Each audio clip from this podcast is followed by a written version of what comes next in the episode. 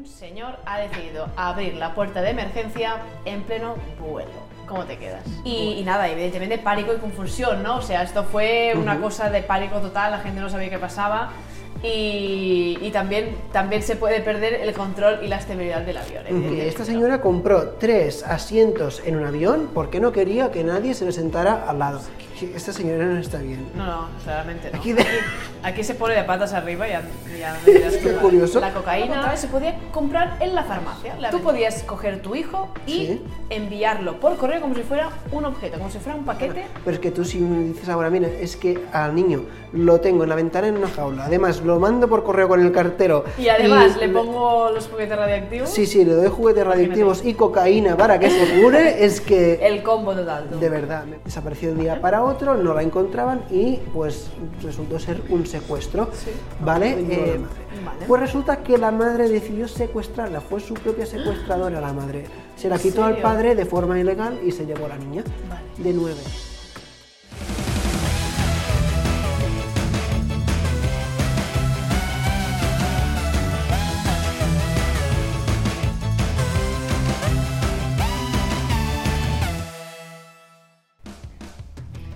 Bienvenidos a Mesa para Dos Podcast. Hoy, lunes 10 de julio, como habéis visto, tenemos un episodio cargado de temas interesantes. De la mano de Andreu Soler. Y Eli Bushadera. Y vamos a empezar con un accidente en un avión. Sí, aviones, aviones. Nos gusta mucho hablar de aviones y en este caso ha habido un pequeño accidente que podría haber sido mucho más grave y es que un señor ha decidido abrir la puerta de emergencia en pleno vuelo. ¿Cómo te quedas? Pues pasmado. es que yo no entiendo la Atónito. gente. Mira, esto pasó realmente no fue en pleno vuelo exactamente, sino que el avión ya estaba aterrizando, pero aún así estaba en una, en una altura de 260 metros. Por lo tanto, a- mm, iba a una cierta velocidad. Sí. Y un señor decidió, pues mira, abrir la puerta de emergencia. ¿Por qué? Pu- Pues no lo sé. Supongo que se le fue la cabeza y, hizo- y decidió pues abrir la, la puerta de emergencia. Que estas puertas evidentemente se pueden abrir manualmente porque están pensadas pues en el caso de que haya algún accidente y se tenga que evacuar el avión, pues fácilmente se puedan abrir. Pero claro, Claro. mm, hay el problema de que si a algún tarado se le ocurre abrirlo en pleno vuelo, pues se van a, se van a abrir igualmente, ¿no? Claro. Que esto no sé si podía ser de poner alguna especie de sistema de seguridad, ¿no? Que no se puede abrir esto en pleno vuelo, pero claro, luego ya deja de hacer la, de hacer la función de puerta de emergencia, no lo sé. Exactamente. Bueno, ¿qué pasó? Se abre la puerta y eh, hay un vídeo, lo podemos, lo podemos ver, Vamos a poner el vídeo. para este. que es, es- es mejor verlo que, que explicarlo en este caso. Pero, ah, bueno, aquí es un, telediario ¿no? que lo explica. Y aquí estás viendo tú, pues evidentemente, la cantidad de aire que entra Sí, sí, sí. sí. a- dentro del avión, ¿no? Y aquí las personas están en plan, hostia, ¿qué coño está pasando aquí? Sí, sí, y, no, no, mm, no hace mucha buena cara, ¿eh? No, no, eh, en este caso es muy peligroso porque al abrirse la puerta en pleno vuelo, claro, el avión está en una presión segura para que los pasajeros puedan volar de una forma pues cómoda. Claro, es extremadamente peligroso abrirla. Muy peligroso. Entonces, si tú abres una puerta de emergencia en pleno vuelo, claro, la presión cambia radicalmente y se crea como un efecto de, bueno, de que De vacío. de vacío, ¿no? Que todos los objetos van hacia la zona donde se ha abierto este, esta puerta, ¿no? Que esto lo, ve- lo- lo hemos visto mucho en películas. Sí. La típica película que están ahí forcejeando en el avión o que hay un disparo, ¿no? Y se abre un agujero, que todo se va Sí. hacia el agujero. Pues aquí pasaría lo mismo. Por suerte, no ha pasado porque la gente llevaba el cinturón de seguridad y se ha quedado en sus puestos. Pero aún así ha habido entre 9 y 12 heridos, según la fuente nos dice 9 o 12, que fueron atendidos en el hospital. Bueno, lo que hemos dicho, ¿no? Esto provoca una descompresión muy rápida si se abre la puerta. También puede haber peligro ah, ya que pueden ah, moverse ciertos objetos dentro del avión, te pueden causar daño porque se te pueden caer encima. También puede haber un riesgo de incendio ah, porque esta descompresión tan rápida puede generar ciertas chispas que pueden provocar a un incendio. Esto no pasó tampoco. Y, y nada, evidentemente pánico y confusión, ¿no? O sea, esto fue una Ujú. cosa de pánico total, la gente no sabía qué pasaba. Y, y también, también se puede perder el control y la estabilidad del avión, evidentemente, ¿no? Claro, lo que puede hacer que, bueno, que haya una- un desastre. Sí, un desastre, un desastre. O sea, esto acabó relativamente bien. Hubo heridos, pero no hubo muertos. Ostras, pues yo creo que le salió bastante barato, ¿eh? El tema podría ¿no? haber Sí, sí, acabado mucho peor de lo que fue. Pues También hay mira. que decir que supongo que fue porque estaban a una altura de 260 metros aproximadamente, teniendo en cuenta que los aviones pueden llegar a, volar a entre 12.000 y 15.000 metros de normal, esto habría sido mucho, Mucho más peor. crítico. Te- te- ah, seguramente habrían bajado las típicas mascarillas de oxígeno. sí, sí, sí. Eh, es una barbaridad. No sé por qué eh, cada vez más, no sé si es un tema de que tenemos más acceso a la información, de que si se viralizan más estas No, cosas, no sé. pero nos llegan barbaridades en aviones que de verdad que dan un poquito Es- de, de miedo. Es una locura, es una locura, porque, no, o sea, ¿a quién se le puede ocurrir hacer esto, no? Sí, sí, sí, sí, sí, me parece muy, muy, muy fuerte. Sí. Y luego, hablando de cosas y, y gente que no está muy bien y cosas raras que pasan en un Sí. avión, vamos a comentar ahora un vídeo de una Karen, como se denominan en Estados Unidos, Sí. eh, que son estas mujeres que a veces pues la lían. La de- la lían parda. Sí, y vamos a ver que esta señora compró tres asientos en un avión porque no quería que nadie se le sentara al lado. Hasta aquí todo bien, porque dices, bueno, pues mira, si la señora ha pagado tres asientos, pues suyos son, eh, y no se le va a sentar nadie a su lado. Pero es que decidió crearse su propio habitáculo Su propio espacio, ¿no? con film de cocina. Y es es que no fuerte. tiene desperdicio. Vamos a ver el momento que quedó captado por otros usuarios del avión que lo grabaron y vamos hasta escucharlo porque es tremendo. Es increíble esto. filming me? Stop filming me. I'm not filming you, go. Excuse me. Está poniendo film. Sí, aquí envolviendo su espacio hasta haciendo una especie de techo. Y aquí no sé qué hace. Esta señora no está bien. No, no, claramente no. Aquí de- Aquí se pone de patas arriba y ya, ya me dirás tú para qué.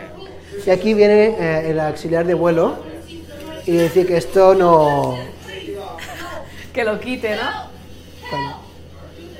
Help, he's destroying my house on my plane. No me Me toques. toques, ¿eh?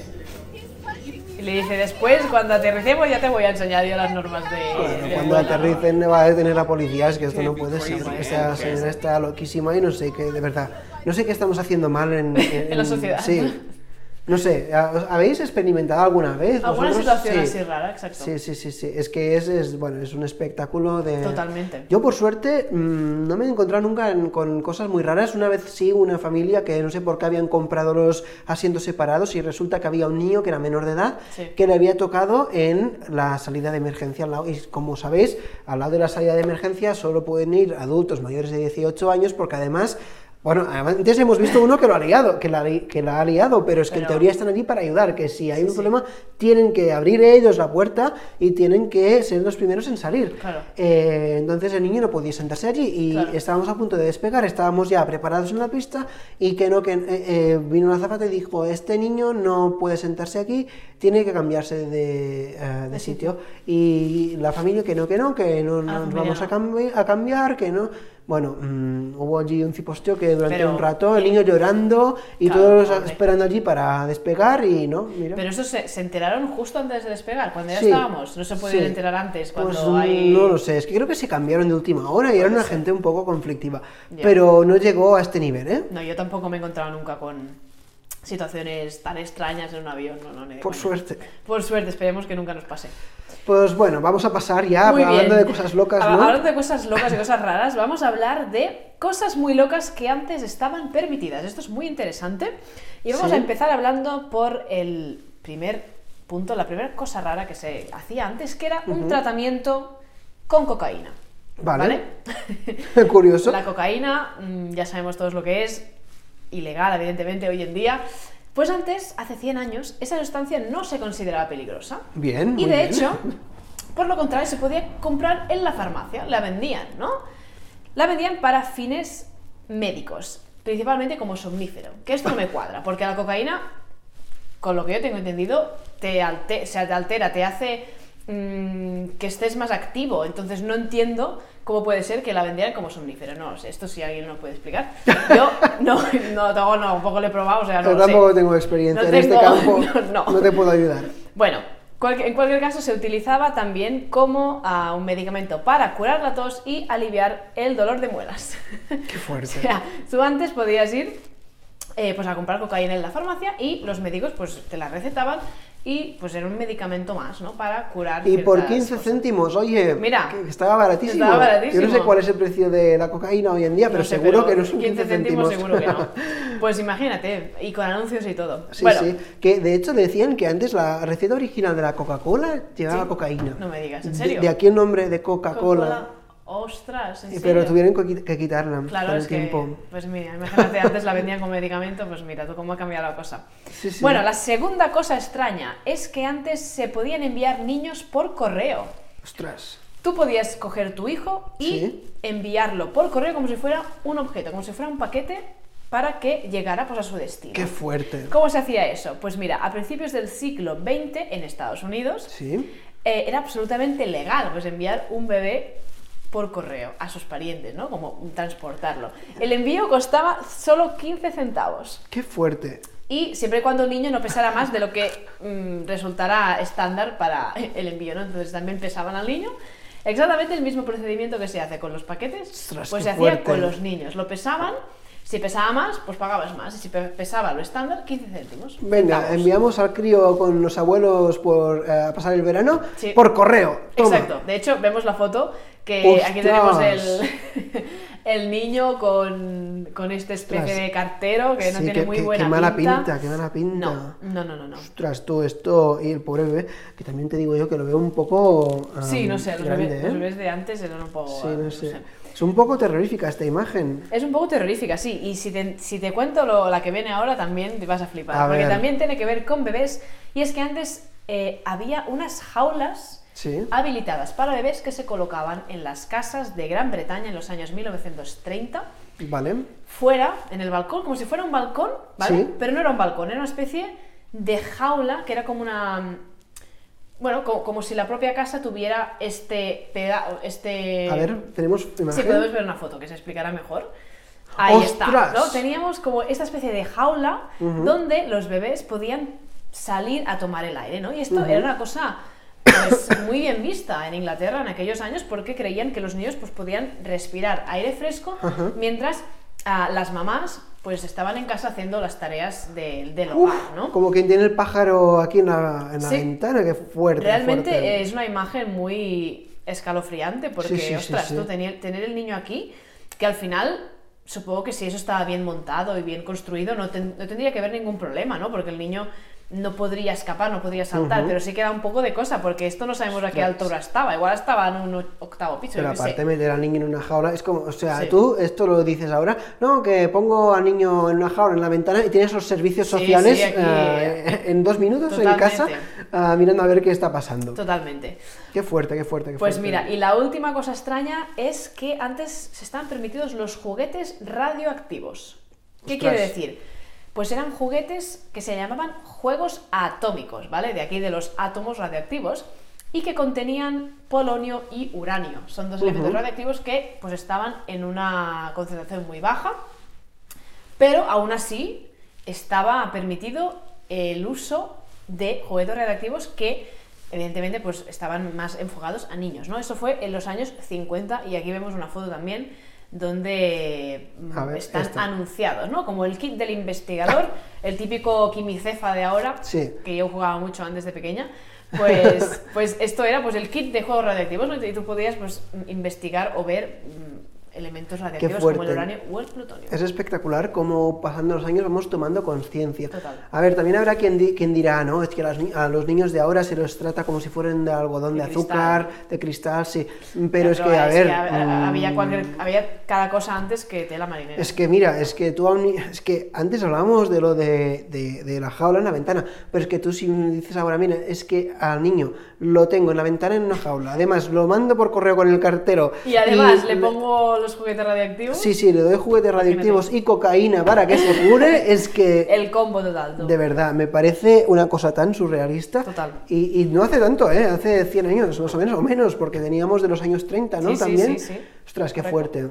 Bueno, pues hablando de cosas así fuera de lugar y también en este caso relacionados con niños, Sí. pues vamos a hablar de una niña que la secuestraron, ¿vale? Vale. Y acabaron resolviendo el caso y encontrándola gracias a una serie de Netflix. Oh, Para sí. que digan que ver Netflix es perder el tiempo, no. Ostras, tú, Mm, a esto- veces puedes ayudar a resolver un caso de secuestro. Esto pasó de una manera similar en Crimes también, de, de TV3, que es un ¿Sí? programa de, de crímenes, de True Crime, que si Sí, queréis que- verlo, muy interesante. Creo que también tienen versión en Amazon, que se llama Eh, Crímenes. si no está, pronto estará, porque lo quieren exportar a otras plataformas, sí, sí. Ujú, que lo tenéis en español para que todo el mundo pueda Exacto, entenderlo. Sí. Pues eh, en este caso, eh, esto pasó en Estados Unidos, ¿vale? En Illinois. y resulta que, pues, una niña de 9 años que se llamaba Kyla desapareció. Desapareció de un día para otro, no la encontraban y, pues, resultó ser un secuestro, Sí. ¿vale? Em, entonces, eh, resulta que su madre, Sí. no sé por qué temas, supongo que habría problemas eh, familiares, pues su madre perdió la custodia. Y entonces Kyla eh, estaba con su padre y su padre era quien eh, se- cuidaba de ella, ¿no? El Sí. Estado había determinado que el padre era quien estaba facultado y no la madre. Vale. Pues resulta que la madre decidió secuestrarla, fue su propia secuestradora la madre. Se la ¿En quitó al padre de forma ilegal y se llevó a la niña Vale. de nueve años. Y entonces este, este secuestro pues em, pasó muchos años sin que se resolviera. Sabían que había sido la madre la secuestradora. Ah, ¿sabían que habéis sido ella? Sí, lo sabían, pero no, no daban con la niña, no podían, bueno, que por aquel entonces ya sería adolescente, casi, no sé, casi adulta. Ajá. Entonces eh, Netflix hizo una serie en que se hablaba pues, de casos, entre otros, de secuestros, Sí. y hablaban de, De este, este. caso, y enseñaban imágenes De la niña. de la niña. Vale. Y entonces, eh, el pasado ah, 13 de mayo, Sí. en- entonces encontraron a la niña gracias a un empleado de un bar que vio el documental de Netflix y reconoció Conoció. en su bar a la chica. Vale, pero claro, era, era más grande, ¿no? Era mayor ya. Era mayor, pero eh, aún así consiguió reconocerla, vio que había salido en este documental de Netflix de secuestros y dio el aviso a la policía. Entonces, Vale. a la madre también la localizaron, ¿no? Y ahora la madre está arrestada y tendrá que pagar una fianza de 200, de la que- eh, equivalente a 200.000 euros, Sí. ¿vale? Kyla ahora tiene 15 años y está bajo la custodia del Departamento de Servicios Sociales de Carolina del Norte. fuerte. Y por su parte, el padre dice estar muy feliz de finalmente haber podido resolver el caso, recuperar a su hija y que se haga justicia con la madre, que supongo que luego se va a enfrentar al juicio. Wow, qué fuerte. Y la niña no tenía ninguna conciencia de que ahí estaba pasando algo raro. Es decir, Yo claro, creo que sí. Vaya. con 15 años tú ya eres consciente de que, que está pasando en tu vida, ¿no? Y, y, ostras, si hacen un documental, tú no te enteras de que tú estás saliendo ahí. No sabía nada, ¿no? Es no, que se, no sé. no se olía nada. No, sé si estaban ilocalizables, es que no sé la madre esta qué haría con esta niña, es que a lo mejor la tenía Sabe. encerrada en casa, es o que amenazada, en plan, como digas algo, claro, tal, claro, no sé qué. no hay que olvidar que aunque fuera su madre, era su secuestradora. Sí, sí, sí, sí. O sea, que muy fuerte. Muy fuerte, muy fuerte. Wow, wow. Entonces, Heavy, ¿eh? Es que- estamos contentos de, ver que, de que se haya podido resolver Sí, este sí, caso. sí, y mira, total. Netflix ha jugado una, Un, un buen un papel. buen papel, sí. Sí, muy bien. Pues, pues mira, hagamos con una noticia final feliz. Sí, algún día podemos hacer un especial de crímenes, si queréis, y contamos exacto. historias. Y... Exacto, ya hicimos la especial de Jeffrey Dahmer. Sí, bueno, en Halloween salió. especial de este- Halloween de Jeffrey Dahmer, exacto. Que hablamos del tema. Pero podemos hacer más. Sí, exacto. Pues nada, hasta aquí el episodio. Ya sabéis, si os ha gustado, suscribiros, darle like, la campanita también, ding, ding, ding, para que os lleguen las notificaciones. Y nada, Si nos queréis dejar algún comentario, también siempre es bienvenido. exacto. Por nuestra parte, esto es todo. Muchísimas gracias. Recordad que estamos en Spotify, en Apple Podcast, en Amazon Music, en iVoox, en ah, no ¿qué sé. más? Google Podcast y a Castbox. Así que podéis escoger la plataforma que más os guste, más os convenga para escucharnos. Exactamente. Así que nada, nos vemos el lunes que viene. Adiós.